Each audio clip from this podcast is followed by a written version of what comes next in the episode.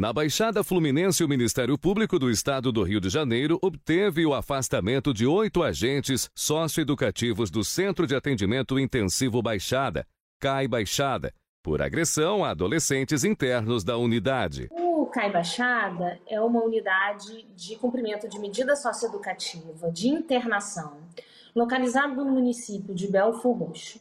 Essa unidade ela recebe adolescentes de toda a Baixada Fluminense e, por vezes, da capital ou, outra, ou outros municípios. Porque, via de regra, esses adolescentes eles têm que cumprir medida é, o mais próximo possível de suas residências.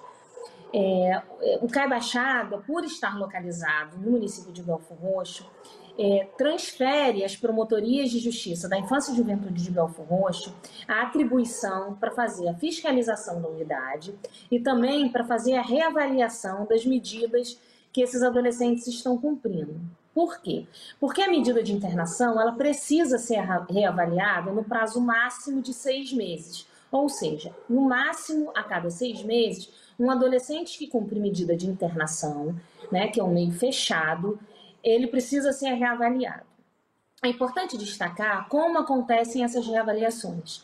Essas reavaliações são feitas por equipe multidisciplinar lotada nessas unidades fechadas, via de regra compostas por psicólogos, assistentes sociais e pedagogos. E essas equipes precisam elaborar esses relatórios e encaminhar na periodicidade determinada pelo juízo, mas nunca superior a seis meses. Foi exatamente ao analisar o processo em que esses relatórios estavam acostados que o Ministério Público tomou ciência que alguns adolescentes estavam relatando violência institucional dentro da unidade. Um primeiro caso é, o adolescente trouxe a necessidade, através da Defensoria Pública, fez o requerimento de ser ouvido no juízo para que relatasse é, o, o, que estava acontecendo na unidade. E durante essa audiência, ele relatou para o juízo, para o Ministério Público, que ele tinha sofrido violência dentro da unidade. Qual foi a grande dificuldade desse caso? O adolescente não sabia indicar o nome do agente, porque esses agentes eles são chamados por apelidos por esses adolescentes, mas os apelidos são criados pelos próprios adolescentes.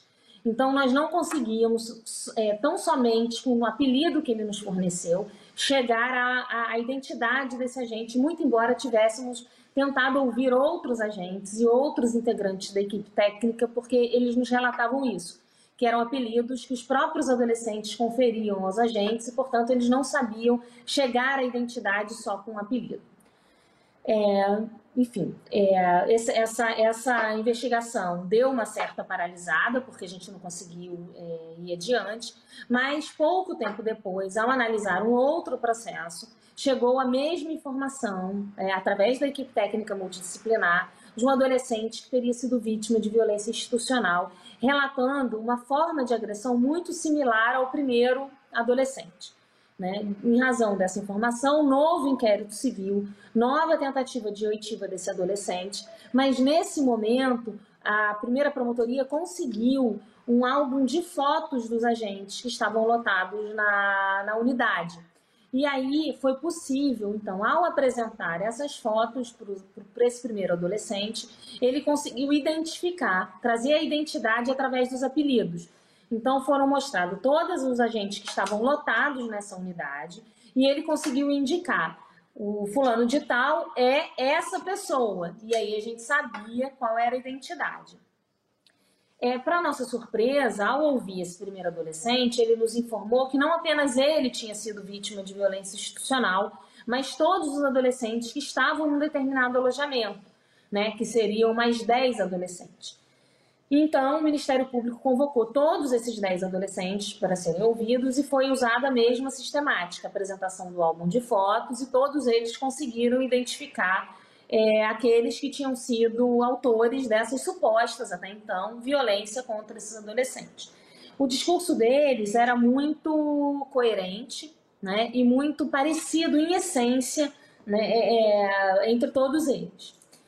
É, posteriormente a esse caso, ainda com ele em tramitação, ao analisar um terceiro processo, uma terceira é, reavaliação de adolescentes, que acontece né, no prazo máximo semestral, nova informação vinda da equipe técnica do multidisciplinar de relato de violência institucional e sempre com agressões muito parecidas. Né? Agressões é, muito nessa face do rosto, mas principalmente no, nos ouvidos, né? Na, é, com, e eles relatando: ah, meu ouvido sangrou, meu ouvido doeu, meu ouvido inflamou.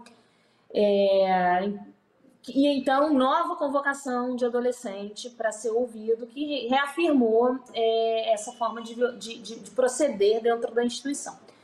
Para nossa surpresa, é, quando foram ligados né, a todos os pontos, a gente conseguiu identificar que todas as violações de direito aconteciam sempre num determinado plantão, porque essas unidades elas contam com plantões. Né? Então, assim, é, cada plantão tem uma equipe. E, coincidentemente, né, embora essas agressões tenham acontecido em períodos diferentes, em dias diferentes, até em meses diferentes, é, sempre convergiu para uma, uma única equipe. Né? Então, assim, é, a partir dessas três informações, né, quer dizer, não três informações, a partir das informações coletadas nesses três inquéritos civis, é, ficou muito claro para o Ministério Público, né, para a primeira promotoria, que realmente essa forma é, é, de agir por um determinado plantão, né, que é importante dizer que não é uma recorrência na, no, no CAI né, eu já sou titular dessa promotoria há mais de dois anos, não era comum isso acontecer. Né? Eu sempre fiz fiscalização, sempre fui, sempre conversei com os adolescentes não era uma praxe é, isso acontecer. É, mas se verificou isso, né? Que era um determinado plantão que agia dessa forma. Qual, além dessa dificuldade de, inicial de identificar o agente agressor por conta dos apelidos, um outro fato é, trazia muita dificuldade para o Ministério Público nessa investigação. Qual? É, na verdade, dois fatos principais. O primeiro é que essas agressões causavam lesões, mas não deixavam muitas marcas aparentes. Né? Então, muitos desses adolescentes relatavam dores de ouvidos, até um sangramento no ouvido, mas não deixavam uma roxidão, não deixavam um arranhão. Então, ficava muito na palavra do adolescente quanto contra, possivelmente, a palavra do agente no futuro. E um, e um aspecto ainda mais agravante, no, no entender do Ministério Público, é que mesmo nos casos em que esses adolescentes eram levados à delegacia para registro de ocorrência, na hora do relato dos fatos por parte dos agentes, porque são eles que conduzem os adolescentes para fazer o registro, a, a, informação nunca era de agressão contra os adolescentes, claro, né? Eram os próprios agentes que praticavam essas, essas, essas agressões.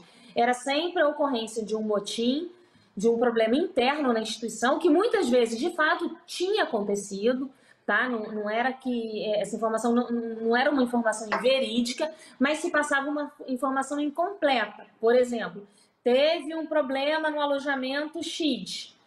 O problema aconteceu? Aconteceu. Mas não se relatava que, em razão disso, adolescentes tinham sido agredidos. E, portanto, esses adolescentes muitas vezes não eram ouvidos imediatamente pela autoridade policial e tampouco encaminhados para a realização de exame de corpo de delito, né? o que dificultaria e dificulta muitas investigações por parte do Ministério Público.